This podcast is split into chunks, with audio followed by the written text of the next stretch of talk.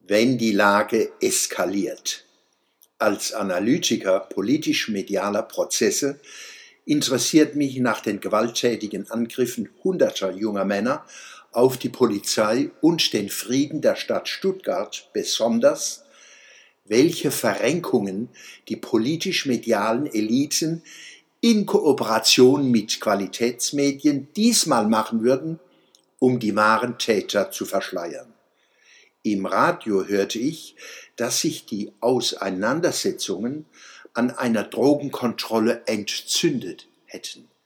Nicht aggressive Gewalttäter gingen also auf die Polizei los. Nein, da hat sich etwas entzündet.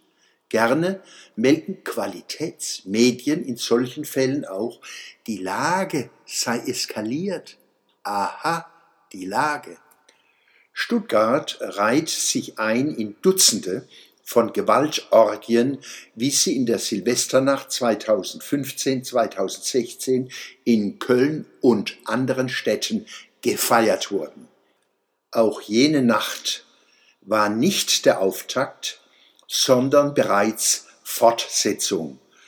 Aber die konzertierte Verschleierung der sexualisierten Macht- und Gewaltexzesse zugewanderter Männer wollte nicht mehr perfekt gelingen. In Köln und vielen anderen deutschen Städten konnte die Polizei damals den Täterkreis mit nordafrikanische Intensivtäter NAFRI korrekt einordnen. Um diese Zuschreibung wirkungslos zu machen, veranstalteten die Qualitätsmedien wochenlanges Getöse mit dem Ziel, die offenkundig richtige Bestimmung mit dem Rassismusvorwurf zu beschämen und so zu unterdrücken.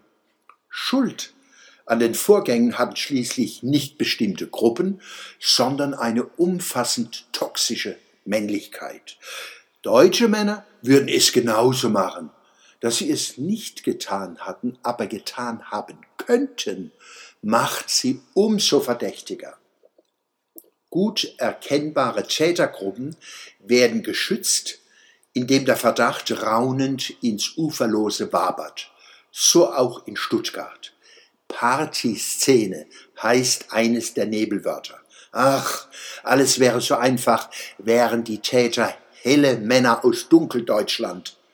Stattdessen sind es dunkle Männer von irgendwo im Bündnis mit linksextremistischen Hasstätern. Geradezu putzig Stuttgarts Oberbürgermeister Kuhns Versuch, seine eigenen Erkenntnisse zu verdrängen, wenn er sagt, Zitat, ich bin schockiert, dass so etwas in einer liberalen Stadt wie Stuttgart passieren konnte. Zitat Ende als ob Hunderte ansonsten liberaler Bürger über Nacht den Verstand verloren hätten, um auf Polizei, Autos und Läden loszugehen. Nein, es handelt sich auch in Stuttgart für jeden gut erkennbar um Hassverbrechen antiliberaler, antidemokratischer, gut organisierter Verächter von Rechtsstaat und zivilisierter Urbanität. Hier gehen Leute auf die deutsche Gesellschaft los, die nicht zu ihr gehören, weil sie nicht zu ihr gehören wollen. Welchen Pass, welche Pässe sie tragen, spielt dabei keine Rolle. Gut vernehmbar waren zahlreiche Rufe zu hören wie Fuck the Police, Fuck the System und Allahu Akbar. Den geschmähten Polizistinnen und Polizisten wird ein weiterer Tort angetan, in dem offiziell bestätigt wird, dass die Ausschreitungen gegen sie keine politischen waren. Kann man seinen Sicherheitskräften unverblümter sagen, dass ein Angriff auf sie kein Politikum ist?